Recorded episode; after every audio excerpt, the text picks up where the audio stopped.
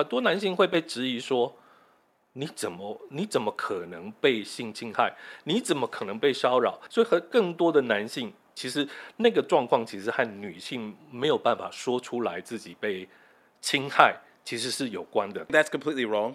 我觉得就是应该要 pause, but pausing is not easy.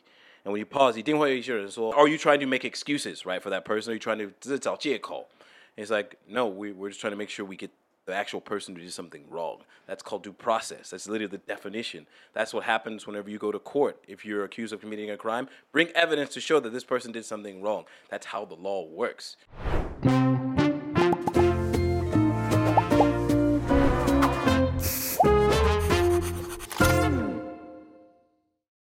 我是范志斐，我是吉娃娃，欢迎收看《匪夷所思》。好，那今天阿姨想知道呢，我们还是要谈 Me Too。OK，这个题题目呢，其实说实在的啦，呃，我们本来不是要讲这个题目，我们本来其实是要讲台大经济系的那个学生啊，那个选举政见，对，不是有一些歧视言论嘛？嗯、我们随便讲一个就好，就讲什么 A 罩杯下女生国防必修什么两学分，那什么处男禁止参加舞会，处女强制参加啊，反正就是他政治不正确，对很多政治不正确的言论这样子，嗯、所以我们。请了两位来宾啊，本来是要谈这件事情，然后谈谈呃，就是 cancel culture 啊，还有丑女言论啊这些东西，然后结果后来 Me Too 呢就爆发了，嗯、然后我就觉得其实这两位来宾也很适合谈 Me Too 这个问题，所以我们今天两个题目其实都问了啊。嗯嗯。那第一位来宾是呃。福大的心理系讲师陈柏伟，对，OK，陈柏伟的简历我请吉娃娃讲一下好了。好，呃，陈柏伟呢，他其实还有一个身份是台湾男性协会的理事长。那这个男性协会呢，其实是立新基金会在二零一八年创办。那当初创办就是为了说，呃，发现很多呃家暴案件，其实有超过。三成的受害者是男性，但是因为他们不敢讲或不知道怎么讲，所以呢，他们那时候看到这个现象，就觉得那要创立一个男性协会，给男生一个可以发言的空间。那陈柏伟本身他还有一个很特殊的身份，是他本身也是性侵害的受害者。那他以前在国中的时候是有被老师性侵过。那他长大以后，其实也有在蛮多公开的场合去谈论他这个经历。所以，我们今天也没有仔细的访问他这部分，但他其实呃过去的很多公公开场合都分享过这个经历，然后也是希望鼓励说跟他有一样呃创伤经验的男性，可以就是公开把这些事情说出来。其实他会来是因为他看到我们 Today 看世界，就是做了那个台大经济系那个新闻，在节目上有争嘛，所以说如果说有呃有专家啊或学者说你有那个特殊意见，可以来跟我们联络啊，我们很希望听听你的想法。那博伟就真的跟我们联络了，对，他说他有想法，他想要他想要来谈谈就是男生怎么了这个题目这样子。嗯、那我也觉得他。很适合弹，OK，、嗯、所以我们就请博伟来。那第二位是唢呐了啊，我们待会会介绍他。那吉娃娃，你想问博伟什么？呃，主要的话，我是因为我们其实前几天做了一个律师来谈 Me Too 的这件事情嘛。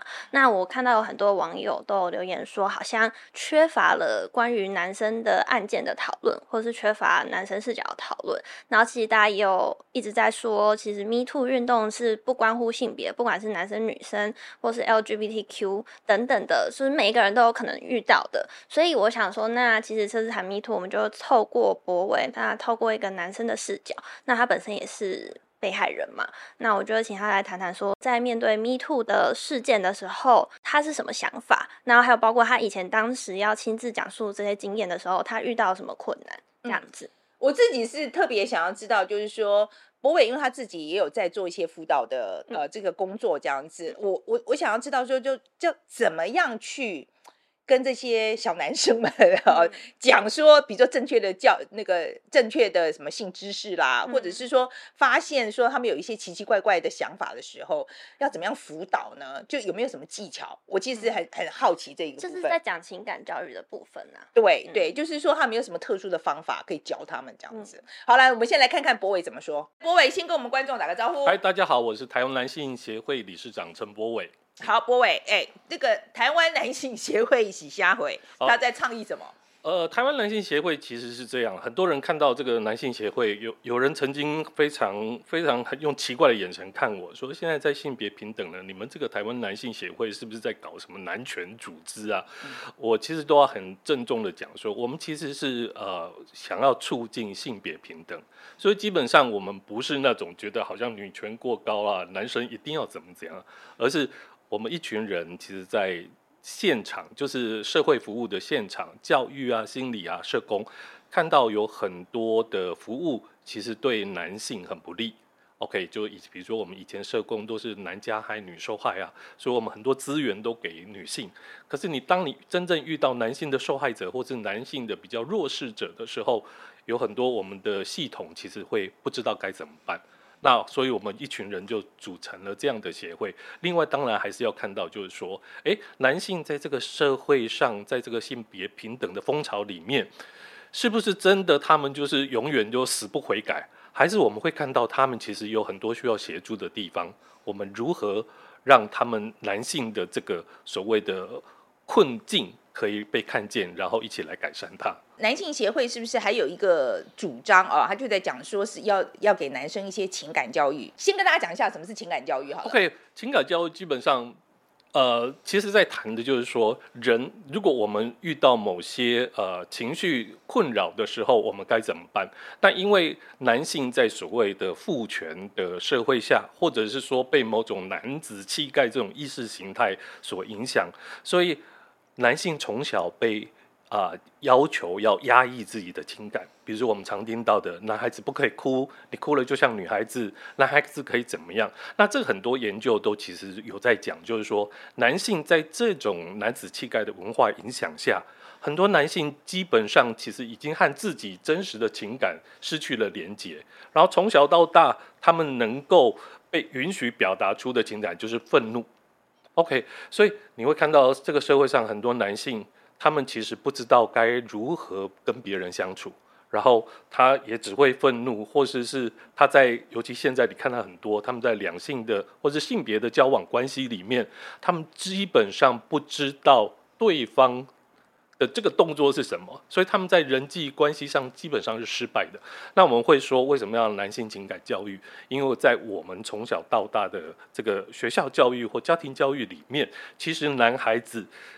缺乏很多这种和人和人际之间互动的训练，所以我们才会主张在我们的自己协会的目标里面，我们就会我们就会做很多啊、青少年的情感教育。我们甚至还出了一套牌卡，OK，就是让让老师们可以和男孩子一起可以讨论一下他们的情感关系、他们的情绪、他们的家人、性的关系或者是什么都有。对，你可以排卡那个，你给我们举一下例子好不好？我们的青少年或者我们参与的团体的人，他拿出牌卡，他会就会直接投射自己的状况。比如说，有些男孩子很很在意这种东西，他抽到一张，他抽到的是某个女性的裸体，然后他就会开始讲，比如说他会联想到说啊，我其实我的性的性的。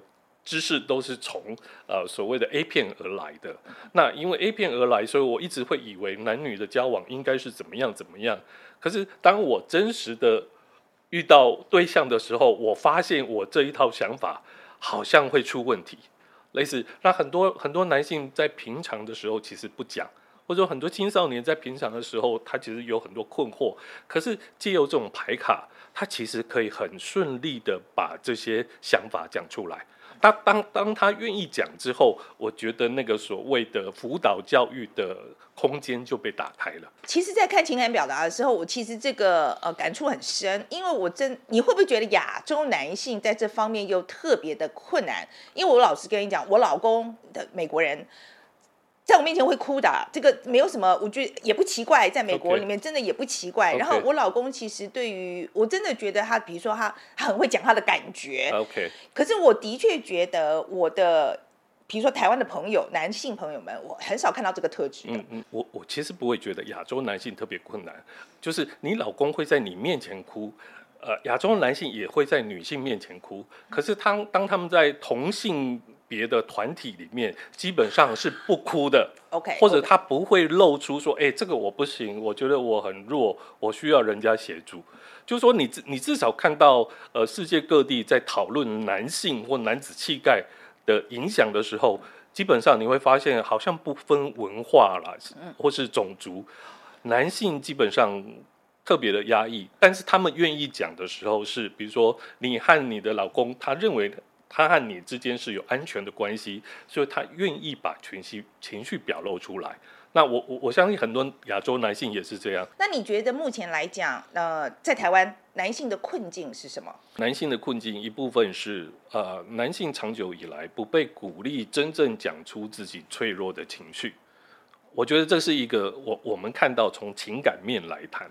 另外一个我会觉得说，呃，我刚刚讲的说，我虽然没有遇到霸社的那些男性们，可是我们在和很多青少年在。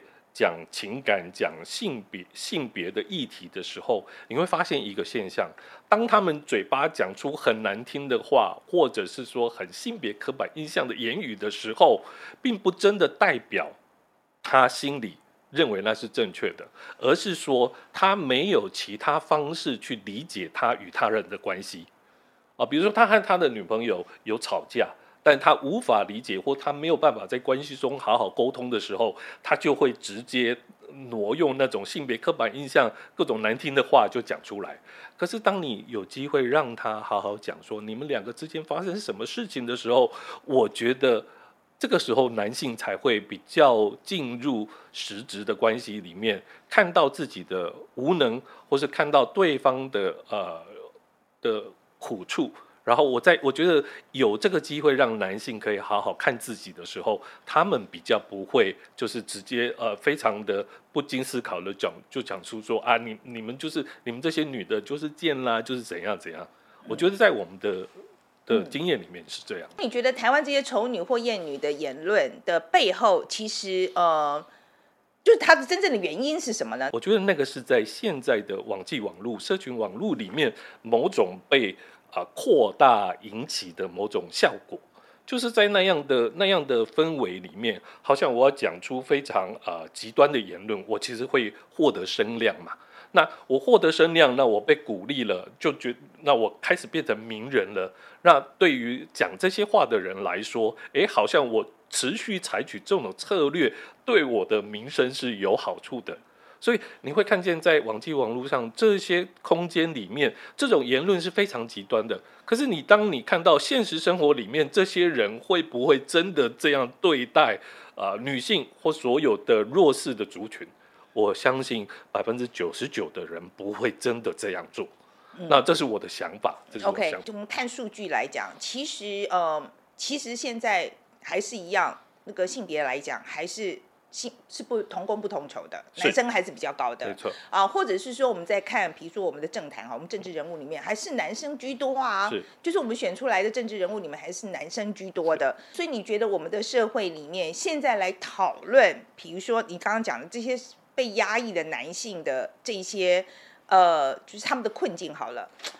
你觉得这是一个对的时候来讨论这个东西吗？我觉得任何时候都应该讨论了。我认为什么时候都适合，否则你看我现在，比如说最近的 Me Too 的事件，嗯，大家会一直讲说，呃呃，受到受到骚扰的，就是都是女性，所以我们女性要团结起来，向男性说不啊，或什么样。可是其实你会。你知道，如果我们有听到有一些传闻，或者是说我们的朋友之间，其实也有很多男性受到性骚扰、性侵害。但在这个时候，如果男性不出来说，这个问题不会只是女性受害。OK，那男性其实在这个过程里面其实也受伤。我觉得像这样的言论是得要不断的提出来的。嗯，我同意啦。我觉得其实不管是 Me Too 啊，或者是我们刚刚讲到，就是说，比如说这个就是丑女厌女这种心态来讲来，我觉得很多受害者啊，就是说这种呃。霸凌的言论，因为我们刚才讲的丑女艳女，其实这一群他他的经济系学生不是只有讲这个而已，是他们其实歧视了很多人，LGBTQ 也在里面啦。哦，其实他们也歧视处男，对不对？对，不就是不合格的男性，他们也歧视，他们也歧视，就是他们其实是全地图炮吧，就是全方面的歧视这样。嗯、的确，我觉得被害人是不分性别的。对，你你觉得呃，就是当这个被害人是男性的时候，他有没有一些特别难处理的地方？哎呦，其实很多研究都显示出，呃，女性被害人要讲出来不容易，但是男性被害人要讲出来更不容易。所以我看过那个研究，当然这不是所有的研究都这样显示。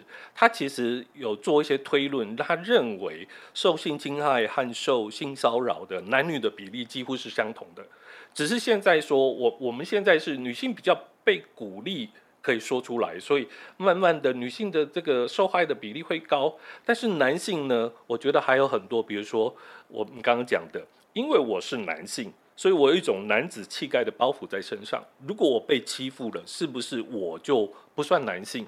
这是一个。第二个，男性在对于职场的人际关系非常在乎，因为他我我在职场我怎么生存，可能都跟人际关系有关。所以和更多的男性，其实那个状况其实和女性没有办法说出来自己被侵害，其实是有关的。但是男性真的也不在少数。说出来之后。真的能够拿到了协助这个资源，你觉得是不是相对也比较少？诶，相对比较少，或者是说他可能面临更多的他的朋友都不支持他。我们会说，女性受到侵害之后，你不可以去质问他说：“真的吗？那你为什么不反抗？不怎样怎样怎样？”可是男性如果他跟他的男性哥们，甚至说好，或是他的女性的好朋友说，很多男性会被质疑说。你怎么你怎么可能被性侵害？你怎么可能被骚扰？你这么壮，你这么丑，你这么臭，为什么会有人敢这对你这样？然后就是我觉得在某种那个氛围里面，一种不相信。更何况说，其实，在我们有一些经验，在你进入到呃社政的系统或警政系统里面，其实处理接触你的申诉的第一线人员，有时候也会露出这种不太相信的那种态度。所以，对很多人真的提起勇气去报案或是申报的时候，其实他会面临第二度的创伤。这次 Me Too 事件，就是台湾的这个 Me Too 风潮开始之后，你有没有听到一些就是男生的受害者出来为自己发声？有，还是有，对。但是，呃，我当然比例上比较少啦。但是你会看到说，他们愿意出来发声的人，应该都是做好非常呃。非常好的准备了，因为大部分会出来说的人，他会把对方是谁和自己是谁讲得很清楚。OK，我觉得那是做好很大的准备了，而且他他其实是准备好面对各种质疑了。对，嗯嗯嗯，嗯，你觉得关注度上面是不是还是跟女生差很多？差很有一点多，因为为什么会这样讲？我也我也不太确定是为什么啦。但是呃，因为我曾经讲过自己受害的例子，然后我在公开的场合、演讲的场合这样讲。可是呢，在那个场合里面，主持人就是那个讨论会的主持人，最后还是说我们要呼吁所有的。家长要教育好你们家的男孩子，不要去强暴女性，不要去性侵女性。就是我自己在现场就会觉得说，哎，我我我在讲我的经验，但是你最后面好像还是在说被害者只有只有女生。就是说，呃，我和我的朋友一个智商心理系的老师讨论过，他觉得这个就是某种呃认知失调。就是说，当我们一直认为、相信只有女性会受害的时候，纵使一个真实的男性被害者，或者是多元性别的被害者站在你面前的时候，你其实因为不知道怎么去归类他，所以你就假装他不见了，他不在，所以他你继续讲你原来的可能会比较顺顺畅一点。那我觉得，呃。很多男性被害者，他面临的是这种状况，就是我纵使讲出来了，别人还是当我是空气。OK，嗯，当时他讲的时候，你是不是心里头很不舒服？非常的不舒服，但是也没有办法啊，因为他讲的也没有错。我们当然要教所有的人不应该去侵犯别人的身体，嗯，就是不管是男生女生都一样，都不应该去侵犯别人。这样是的，是的，是的。但是我没有办法在当场这样说啊，因为我当场这样说，好像在好像在砸人家场，那就是我们自己就忍下来。但是其实是真的很不舒服。嗯嗯嗯。过去你在讲你自己的经验的时候，我其实访问过你，讲过这个东西。你在讲的时候，你觉得最难启齿或最难最难说的是哪一点？最难其实虽然说的就是我说出来的时候，我的家人如何面对外界的压力。我爸爸妈妈知道了这件事情之后，别人也知道之后，别人会怎么问他？就是说，哎，你一个男孩子没有办法保护自己，那我爸妈如何去想象这种社会关系？我觉得对很多受害者其实都是这样。我身旁的人有没有办法应付别人对男孩子要保护自己这件事情的想象是如何？那我看到很多受害者是这样。那我我这两天也看到一个新的爆出来的男性受害者，他其实最后面他的父亲其实有跟他一起去处理这个事情。那我觉得他的的确是很幸运。我觉得现在的情况，现在社会的情况，你会不会觉得？呃，性别对立的情况有点严重。呃，要我讲实话的话，就是其实对立的状况没有真的很严重，但是在某些言论的场域里面，比如说社群软体，或者是说某些特别在讨论性别议题的某些论坛里面，你会发现它的确很严重。就是说，在某些这样的议题的讨论里面，其实就会很自然而然的、不加思考的认为。呃，所有今天所有女性、呃、受到侵害的情况，都是因为男性造成的。那我觉得你也不能说他错，但是当我们呃看到真正的统计数字，或者是呃真实的状况里面，你会发现这些东西不是因为男性，而是因为权势的关系啊、呃，权力。谁权力大、权力不平等，在这个性骚扰、性侵的案件里面，其实是占了主导的地位。只是在我们这样的社会里面，他用性别的方式被呈现出来。女生争取权益的话，是不是一定会造成男生的权力下降？我的想法是这样，就是说，女性主义运动基本上是要求平等。男性在过去的社会里面，他多的权利其实叫做特权。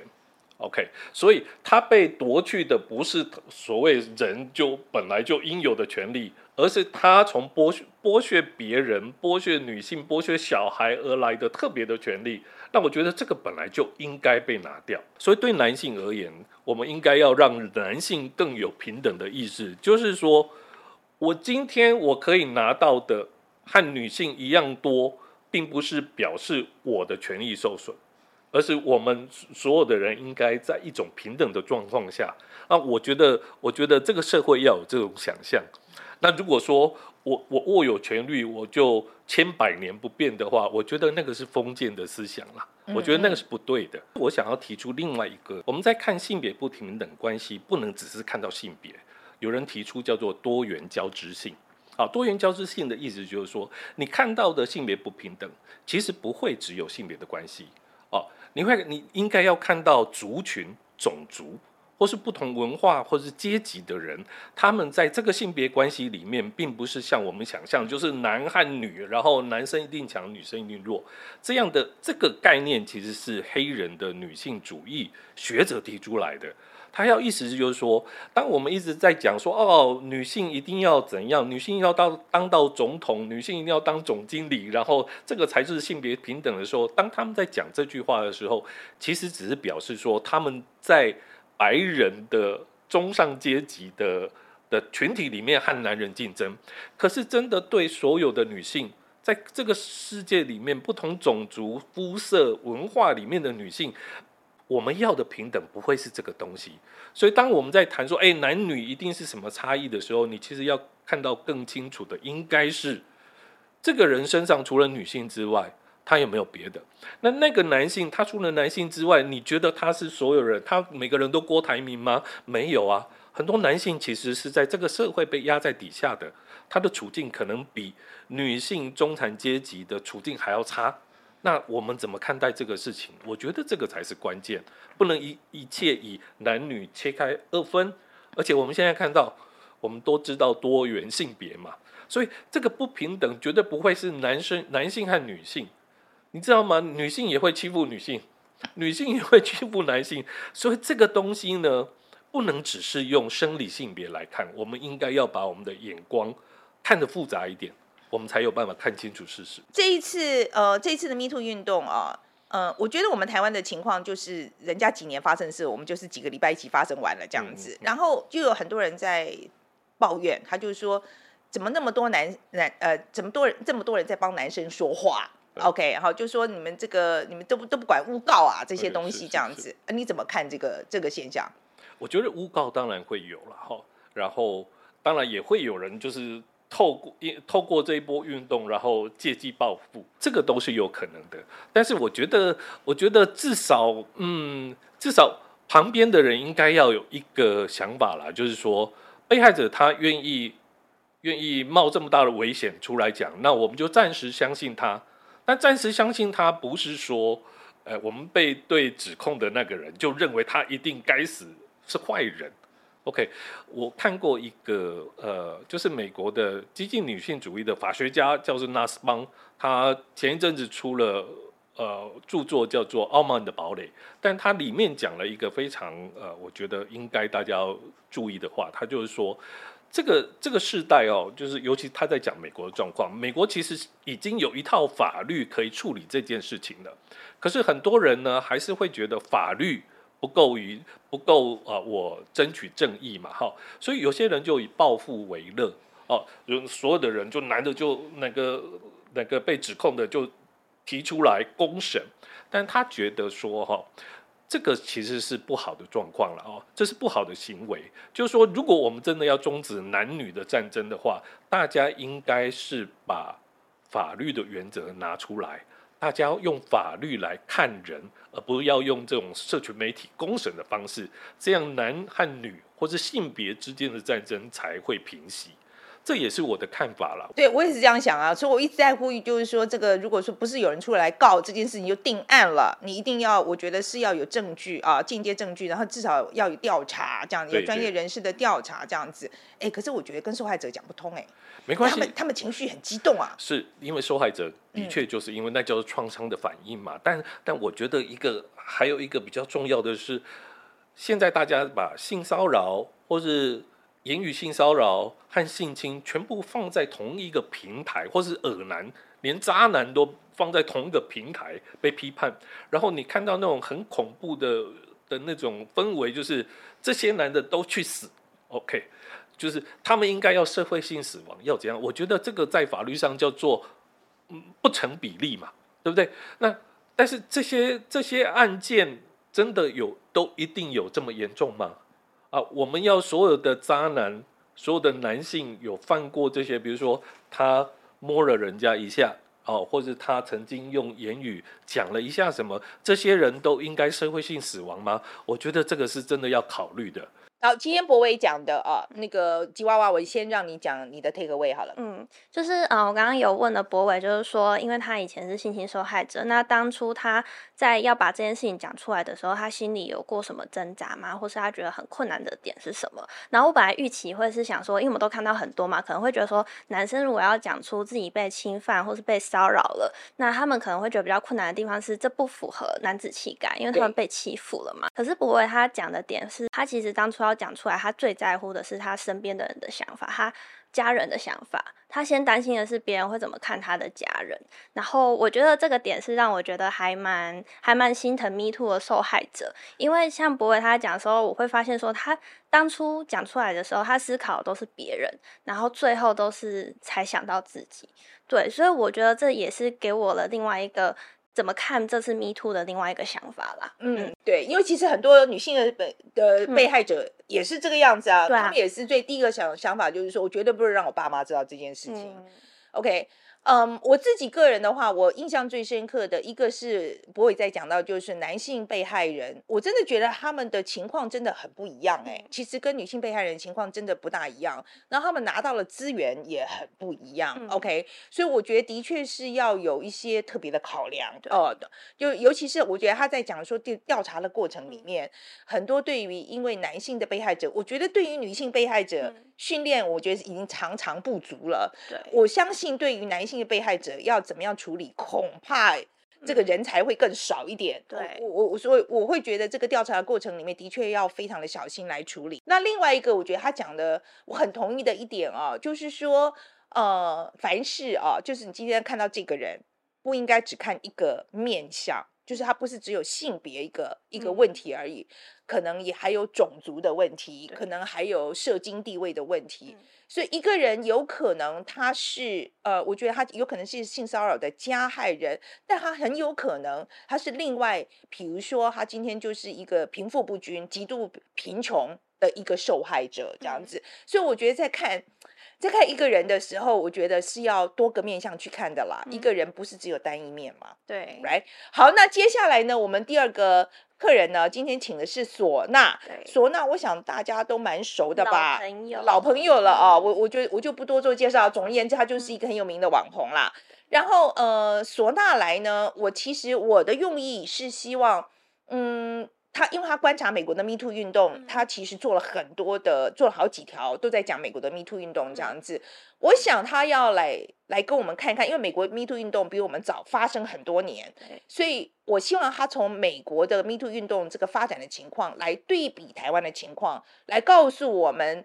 呃，台湾是不是有可能走向同一个方向？嗯、哦，我想知道，就是给我们一个对比对照组就对了啊、嗯呃。这是我希望唢娜可以告诉我的。那你希望问唢娜什么？嗯、呃，其实现在在台湾发生 Me Too，很多人会说好像有在 follow 这个美国的进程嘛，就好像有很多部分都还蛮像的。不过就是我也会好奇说，因为像之前我们也谈过 Me Too 的题目，然后其实像阿姨那时候也有说会觉得好像，哎，美国 Me Too 好像到现在就有点停止了，也会好奇说是不是有可能就是台湾如果继续照着这个模式走，会不会也到最后也停止了呢？这样子。OK，好，来我们来看看唢娜怎么说。唢娜来跟我们观众打个招呼。好，我的我的，大家好，我是唢娜，快没气了。呃，好好好，还是一样一样，中气十足。好了，今天我们想谈谈 Me Too 了哈。嗯。来，先讲一讲，你觉得这一次的 Me Too 你有在观察吗？当然了。当然哈。然后你觉得跟美国的 Me Too？你觉得有没有不一样？一模一样，只是速度不一样而已。像是美呃美国的 Me Too 是 maybe 有三个月，就是很多名字就被提出来嘛，对吧？然后以后就变成有一点极端。呃，有一个部分，我们美国说就是 it goes from government to entertainment to just like uh, Fortune 500 and then to regular people. Like this is United States. 对，美国的顺序，and maybe over a course of one year. But in Taiwan, it's like 三个礼拜，it goes from government to entertainment。那我们大家都在等，那什么 company、什么公司的 CEO 会被会被踢出来的？哦、oh,，OK，所以 the next step 就是商业界了。如果按照这个顺序的话，嗯、应该是这样说吧？对，对，我觉得是啦，就是各行各业现在都爆出来了嘛。嗯、然后你觉得，呃，就是美国现在的进展来讲，因为我想要用美国的，你说一样嘛？那所以我们用美国的这个发展的情况，我们来预测台湾将来可能发生的情形好了。美国的 Me Too Movement 发展到现在，嗯、你觉得它最重要的 achievement 是什么？最重要的 achievement 是 there's a conversation，来、right? 大家 for better or for worse 有讲出来他们的观点、他们的意见、他们的想法。有一些想法可能觉得人家觉得很极端，可能有有一些觉得 OK 很合理的。But at least 以前你你如果你要讲这件事情，大家都会 hush，right，sweep it under the rug。But right now everyone's talking about it。 For better or for worse，大家都在讲一件事情，so at least 至少有个 conversation。Gender equality。嗯。Do you think it helped that too? I think it helped, but I think it also hurt. 我觉得是帮助的是 people like you. You solve problems of let's say the the pay gap, uh, the ability to be promoted into different positions. 但是现在是非常认真。哎，我做这件事情是对的吗？我说这个会不会伤害伤害到别人的 career opportunity，男生和女生？But at the same time, it's also the 我对我来说是一个，呃，那怎么讲？Like the other bad side is people are afraid, and sometimes overly afraid to the point where，哎，我不要 hire 你，因为太麻烦了。如果我不知道我们两个一起出一个 trip，一个 business trip 会发生什么事，所以就先不要。我觉得最 significant 的，我觉得当然是，我觉得很多男生会理解到说，很多行为的确是不应该做的，嗯、会造成对方。不舒服，以前可能根本是无意识的。嗯、我觉得这个是等于是说，大家在很短的时间之内，大家有一个性教育的课程这样子啊。我觉得这个是好的地方。然后你觉得不好的地方，就是说，反而其实现在很多公司，我干脆不要雇女生了。嗯、你觉得美国现在有发生这个情况吗？对，其实有证明啊。他们有，他们有说大概二十，我们查到那是二十一、二十三趴的一些 management position。他们现在不会思考女生，如果是那些男生跟女生要一起工作，比如说熬夜吗？熬夜吗？就是 overnight Oh, 要 working，要 overnight or your business trip，、他们觉得我不知道会发生什么事，我不要麻烦，不是因为女生很烦，就觉得这个有有有多一个风险嘛，所以我们就不要做，或他们做，他们就会先在这个想法进他们的脑袋里，所以真的有影响蛮多。嗯，可是我在看美国的这个 Me Too 运动的时候，我其实 biggest concern，、我 my my biggest concern is actually a due process。嗯，就 it's so hard to prove。你觉得现在发展到现在，这个 due process 啊，就是在性骚扰的这个、呃处理上面，美国是不是有终于有弄出一个 SOP 出来了？我觉得现在因为已经已经到那个极端的那个部分，所以大家现在如果有什么性骚扰的事情，或者一些事情的被踢出来，现在人的反应是 not receipts，right？有证明吗？以前不是，以前就是 in the eyes of public opinion，you're guilty，right？不管有什么 due process，不不管有没有 receipt，有没有证明，you're guilty，因为你看起来你有你会做那种事情，应你应该有做过，所以你就是 guilty 的。而且现在我看的是大家会先问问题，哎，所以他他们认识吗？这个哎什么时候发生？那有有 receipt 吗？有有呃 screenshot 吗？有一些那没有的话，那很奇怪哎。But maybe you say even five years 五年前不会，那就是 guilty until proven innocent，我、嗯、应该是是 innocent until proven guilty。所以大家现在会我 pause。嗯，现在是我看的，特别是年轻人这个年代、嗯、，maybe 二十一岁以上，because they saw，而他们小时候也是看前面年代怎么处理的，他们看很清楚，都是哎，我们应该，他们我们的前面的人做的有一点太极端，我们是不是要先看？当然还是有。那些就是 guilty until proven innocent for sure, especially like in mainstream media.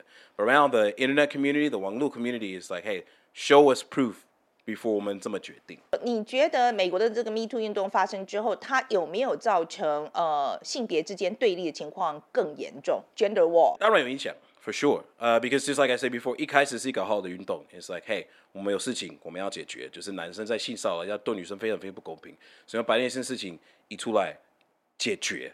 但是 the other side was the extreme side，我看一些女生可能不爽，还是要一些 clout，有一些为了曝光去讲一些有的没的，然后根本发现不不是不是 true。Perfect example Johnny Depp，对吗？So 我觉得 that definitely contributed because 两边都有极端，女生那边的 feminism 有极端，然后一些男生 maybe 他就是 men's rights activists，类似 same。 Same side of 呃呃 two sides of the same coin，right？now 他们就是也是反对一些女生，他们一直在找一些证明说，哦，你看女生都是这样子，男生也是看女生也是说，你看男生都是这样子。So yeah, for sure, it definitely contributed. Maybe intentional, unintentional, but 证明也在。Do you consider Johnny Depp's case as a landmark for Me Too? Yes, a landmark for Me Too in the terms of that not. Everything that someone says should be taken at face value. No, so everyone just assumed that Johnny Depp was guilty. They didn't even ask, like, 有没有 receipt 有没有证明？因为那时段是二零零八年，it's like right at the peak of the Me Too movement when when everything was getting really big. So when Amber Heard 就讲出来他的他的发生什么事情，they just assumed it was Johnny Depp. No one even asked a question. It wasn't until 两三四年后， 人家人家在开始真的在问问题的。台湾现在在哪里？因为我知道我们是很短的时间之内把人家两三年的事情发生完了。嗯、可是你觉得我们现在还在哪一个阶段？是在女还在女鼓励女生出来的时候吗？嗯、还是说已经开始在讲说这个呃，就是就觉得觉得诬告的情况太多了？你觉得我们现在在哪个阶段？我觉得你还在 step one，现在还是在最 top 的 level，就是政府跟 entertainment 嘛 ，right？And right now it's like 他们就在鼓励女生讲出来发什么事。So it's still okay for now. But 如果你按照美国的顺序，就是发生的事情，the next part is coming. So 你要你要就是准备、那个。Next part 就是指反扑来了。对，就就是就是在就是说你们这个有问题这样子。We started with the was a hashtag of believe all women, and actually the poster child for believe all women was Amber Heard, right? And 这个就是一个大问题啊，我们都知道 这个结果发生什么事情。So that's what 我觉得对。男生有他们的错，女生有他们的错，but everyone lies, everyone makes mistakes, so you need proof. You need to see both sides of the equation of the argument before you make a decision, rather than just, 哎、欸，我不喜欢这个人，所以他就是 guilty 的。我们现在在讲，就是说，我们刚不是讲了说要看 pause, let's pause, let's take a look of the evidence, right？、嗯、可是现在如果你这样讲的话。 就有人会骂你说你现在这样子呢，你就是在说这个，你好像是在说呃被害人是在说谎。嗯。So what do you think about that? I think that's completely wrong.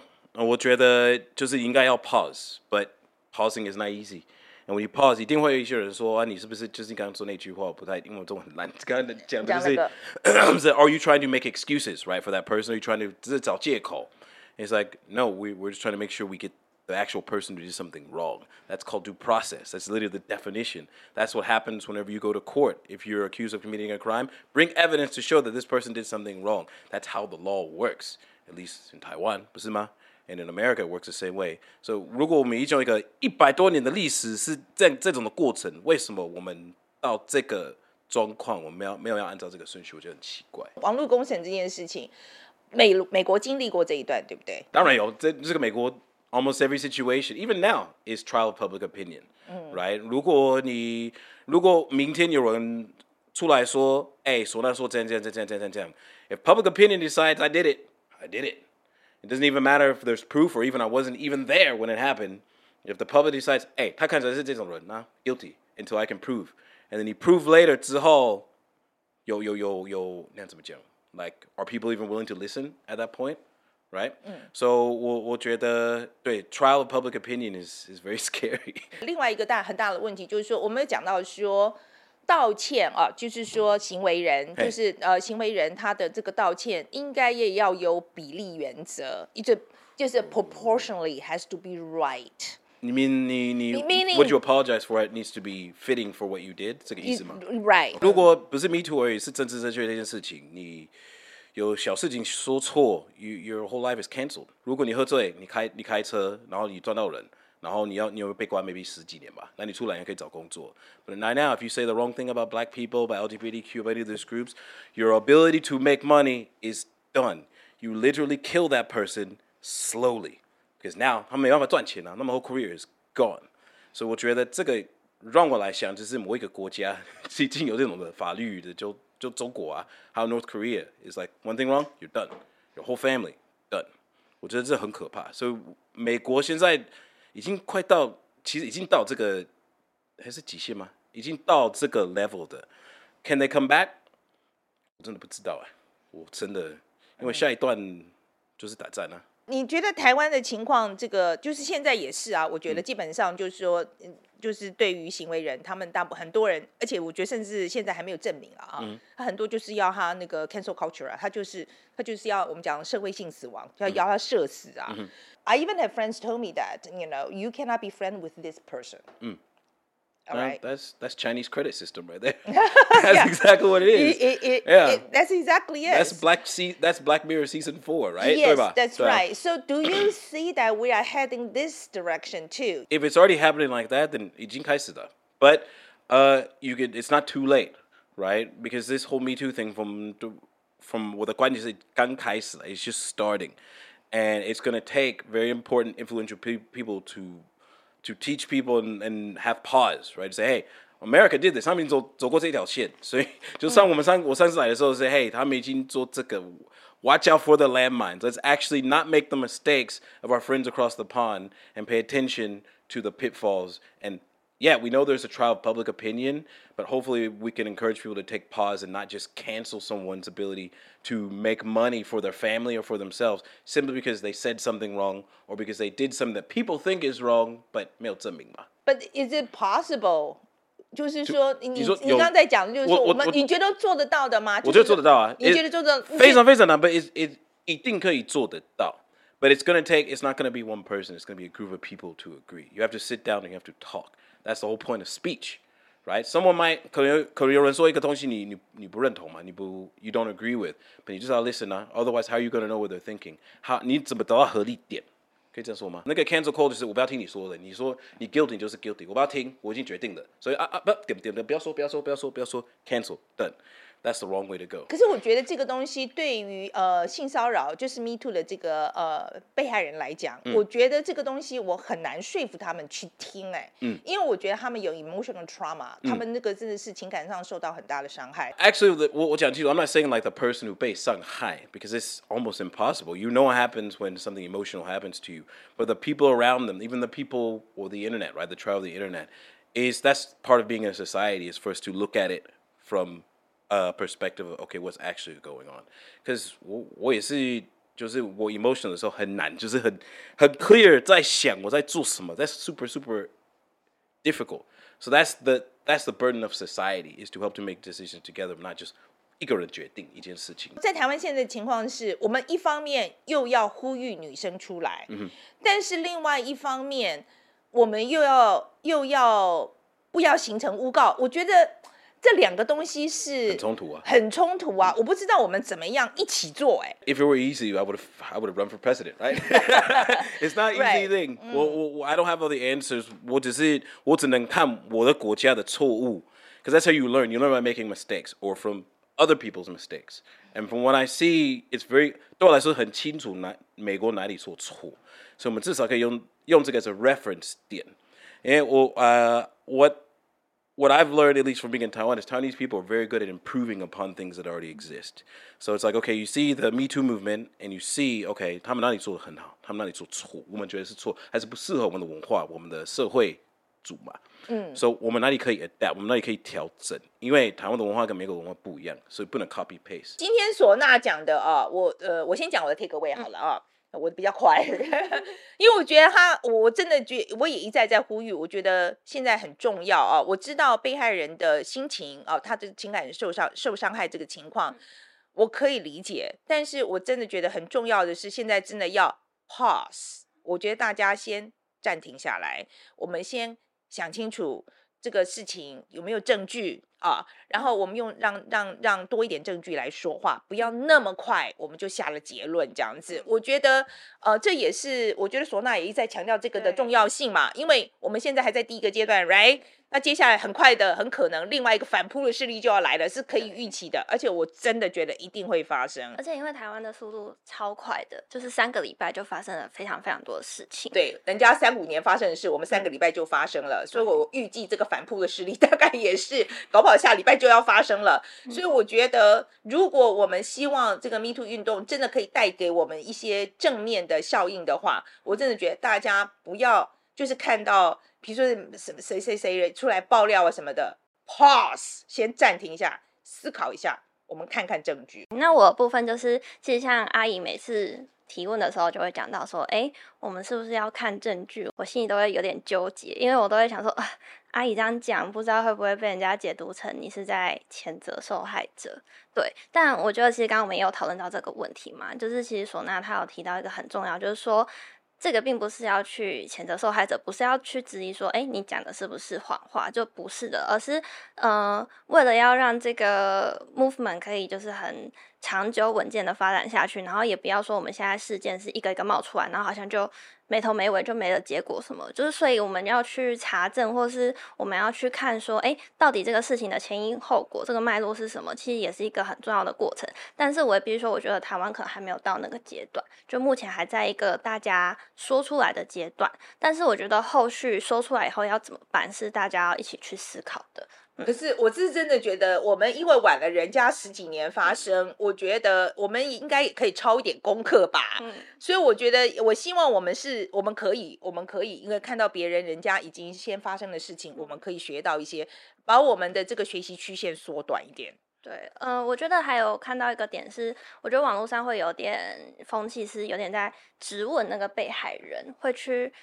质疑，然后会有点像是在逼问说，你证据拿出来。那我觉得这样的呃态度就不太好，因为我觉得说出来是需要时间，然后呃原谅也需要时间，所以我觉得这些事情是不能急的。对，这也是我最近看到一些想法了。对啊，另外一个就是陈柏伟走的时候呢，他有讲一个话，他就说他觉得现在的道歉声明啊，很多这个行为人的道歉声明都写得很差。OK，他就他有建议，嗯，你先呃，静下心，请 ChatGPT 帮你写一个版本，OK？你告诉 ChatGPT 说，我现在想要道歉，然后我的想法是什么？然后呃，你让机器人先帮你写一个版本，因为现在我同意他讲的，AI 是理性的，对，AI 是理性的，OK？然后让他先帮你写一个版本，以后你要改再改吧，All right？好了，那今天呃，欢迎大家来留言哦，告诉我们你的想法。那如果喜欢我们的节目的话，要订阅、按赞、等内分享。好，谢谢大家。